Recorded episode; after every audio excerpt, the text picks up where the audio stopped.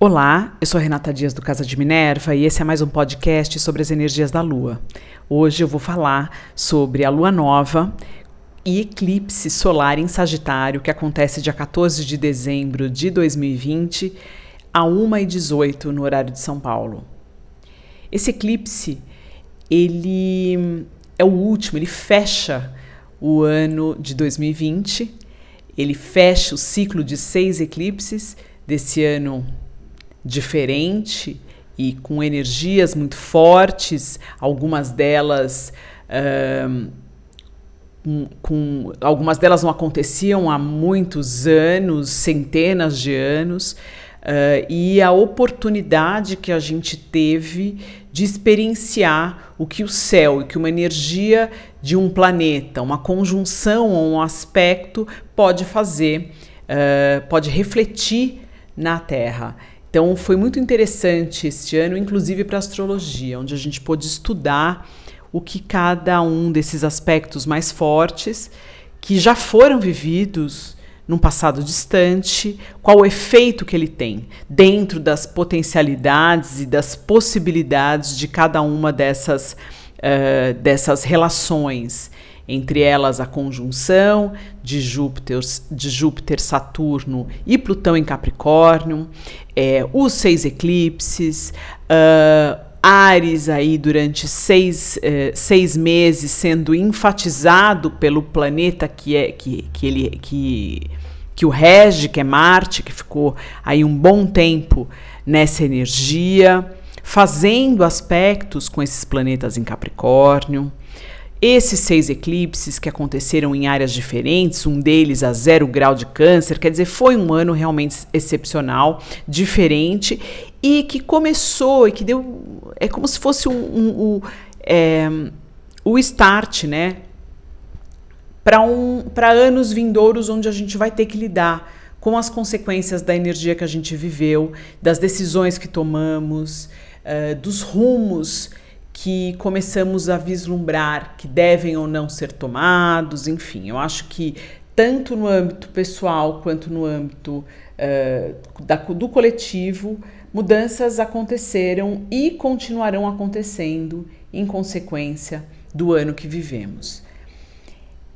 Esse eclipse é um eclipse solar, então a, as consequências dele, a energia que ele mexe ou move, ela é mais externa, muito mais do que quando a gente tem um eclipse lunar, que trabalha muito internamente as nossas questões. Nesse caso, a tendência é que coisas aconteçam, né?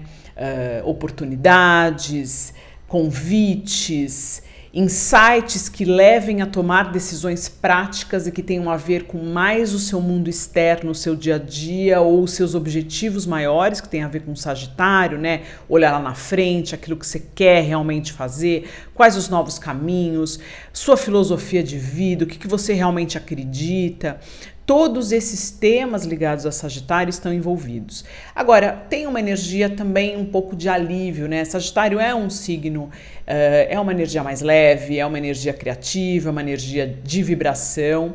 Então, eu acho que dá para se esperar aí um pouco mais de leveza. Claro, temos uh, uh, Marte enfatizando, né? É, esse Sol e Lua juntos, eles estarão a 23 graus de Sagitário, então é importante saber onde você tem 23 graus de Sagitário. Uh, Marte vai estar tá fazendo um aspecto fluente, então ele coloca aí uma energia, coragem, uma necessidade, vontade de movimento, movimento de ação. Além disso, a gente caminha até o dia 21, é, então muito pouco tempo depois, para a conjunção tão esperada de Júpiter e Saturno a zero grau de Aquário. O que faz com que a gente comece a ter um vislumbre do que vai ser os nossos, do que serão né, os próximos anos. Né? Que energia vai estar. Tá, uh, vai ser importante e tanto, de novo, na nossa vida quanto também uh, no, em âmbito mundial. A gente falando do coletivo, Aquário tem a ver com essa energia de grupos, com a necessidade de se fazer as coisas e tomar decisão pensando num bem é, do maior número de pessoas possível, tem a ver com comunicação, tem a ver com tecnologia, com a disseminação é, é, dessa tecnologia para o maior número de pessoas. Todos esses assuntos eles são muito presentes na energia de Aquário. Aquário também rege aquilo que a gente ainda não entende muito bem, uh, os avanços que a gente ainda não compreende. Né? A internet é regida por Aquário, a astrologia, quer dizer, todos esses estudos uh, que a gente ainda não consegue esmiuçar e nem existe uma precisão muito grande na explicação, tem a energia de Aquário. A comunicação, principalmente a comunicação, como estamos vivendo agora a comunicação via internet, a comunicação uh, para todos os lugares do mundo, você ser capaz de falar com uma pessoa que está a, a milhares de, de, quilômetros de distância, ali olhando no vídeo, falando com ela e, e tendo essa interação sem importar o espaço. É quase e o tempo também, né? Porque se você pensar que essa pessoa está a milhares de quilômetros de distância, ela está num outro fuso horário, num outro horário, é como se a gente conseguisse, de uma forma ou de outra, é, suprimir espaço-tempo para que a comunicação, para que o contato, para que a interação exista. Então, tudo isso é energia de Aquário. Então, essa conjunção do dia 21, logo depois desse eclipse, vai trazer essa força muito grande e os temas relacionados a esses tendem a ser os temas que iremos ter que nos debater ou resolver nos próximos anos. É importante salientar que as conjunções de Júpiter e Saturno, elas ocorrem num espaço de mais ou menos 20 anos, mas num signo de ar, numa energia de ar, ela não acontece há muitos anos. Acho que é quase 200, eu não tenho a precisão exata da data agora, mas é, até porque eu pretendo fazer depois uma uh, um podcast falando disso e falando das energias também de 2021. É, essa, esse eclipse ele está é, com o nó do nó, o nó do sul, desculpa, uh, próximo ao Sol e à Lua e Mercúrio também. Uh, Mercúrio que tem a ver com essa nossa necessidade de novo, né, de trocar, de ter informação, de descobrir as coisas. Ele é o regente de Gêmeos, que é o oposto complementar de Sagitário. Sagitário está sempre preocupado com a, o conhecimento e Gêmeos com a informação. É como se é, essa mistura de planetas, então o Sol, a Lua, Mercúrio em Sagitário, o nó, do, o nó do Sul, que pede que a gente elimine. O nó do Sul é tudo aquilo que a gente precisa Uh, a, a, gente usa essa energia, mas a gente não precisa mais se apegar a ela de alguma forma. É como se a gente precisasse abrir mão daqueles conhecimentos ou das filosofias que a gente há muito tempo dá como certa, como uh, imutável, como aquilo que é verdadeiro, abrir mão desse pensamento, abrir a cabeça para as novas informações e as novas trocas e começar a construir uma nova forma de pensar, novas filosofias, novas formas de enxergar o mundo, uh, principalmente relacionados ao conhecimento, e relacionado também à espiritualidade. Sagitário tem uma coisa com espiritualidade muito forte e eu acho que a gente não pode deixar de levar em conta. É, é um eclipse ele mantém a energia por um período um pouco mais longo do que simplesmente uma lua é, nova que a gente é, entende ela é, começando um ciclo de 28 dias. No caso desse eclipse, esse ciclo ele pode estar tá começando algo que vai perdurar ou que vai se manter a mesma energia nos próximos seis meses.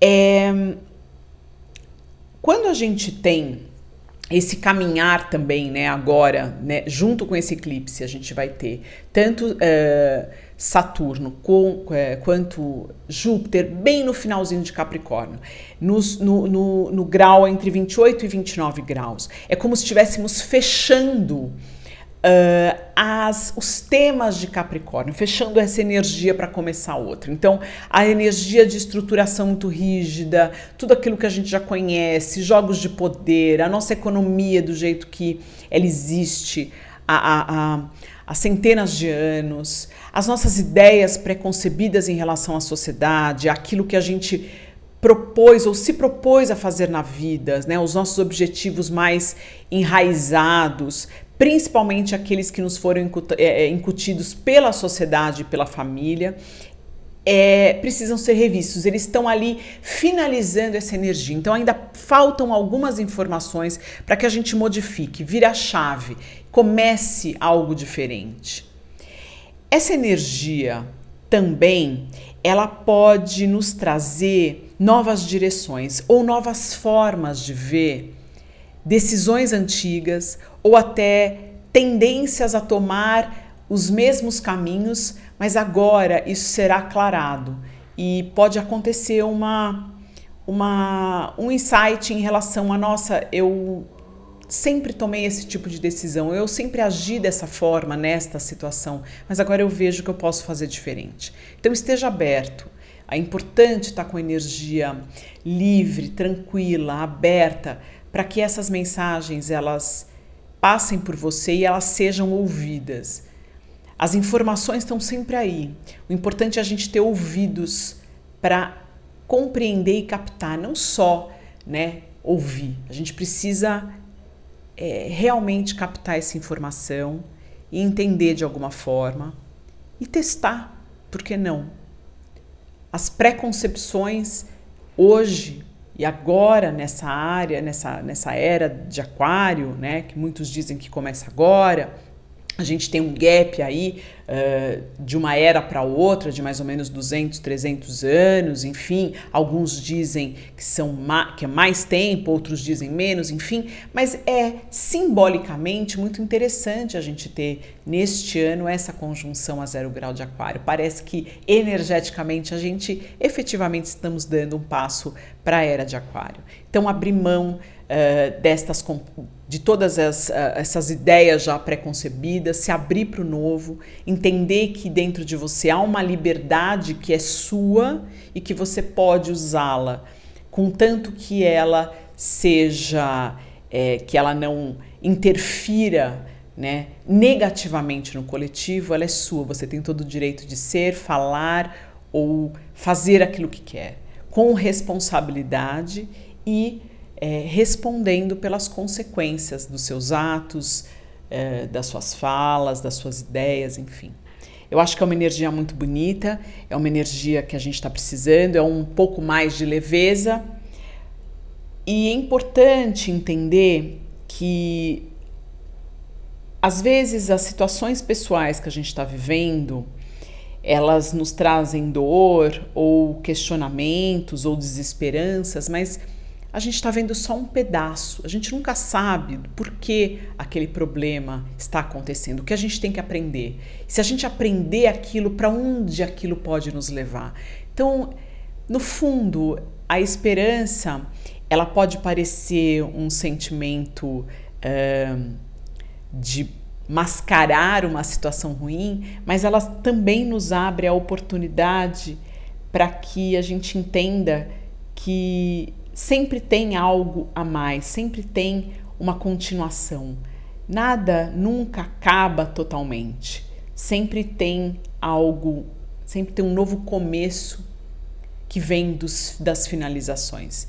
Isso é importante, a continuidade daquilo que a gente chama uh, vida, ela é ela deve ser percebida todos os dias. Quando a gente acorda, a gente está renascendo para uma nova oportunidade, são nova, um, um novo período para que a gente possa realizar alguma coisa e que mais lá na frente pode dar frutos. E esses frutos, eles têm N possibilidades de acordo com os passos que você vai dando a cada renascer, a cada dia. Então é importante manter isso vivo né? renasça e morra todos os dias, se entregue a esse fluxo natural e se abra para novas possibilidades, tanto de coisas uh, do dia a dia quanto de filosofias. Esteja aberto, acho que é o melhor melhor forma da gente aprender a entender que a gente não sabe tudo e que mesmo o que a gente acha que sabe, uh, no caminhar ou com novas informações, ele é modificado. Eu deixo vocês por aqui e até o próximo podcast.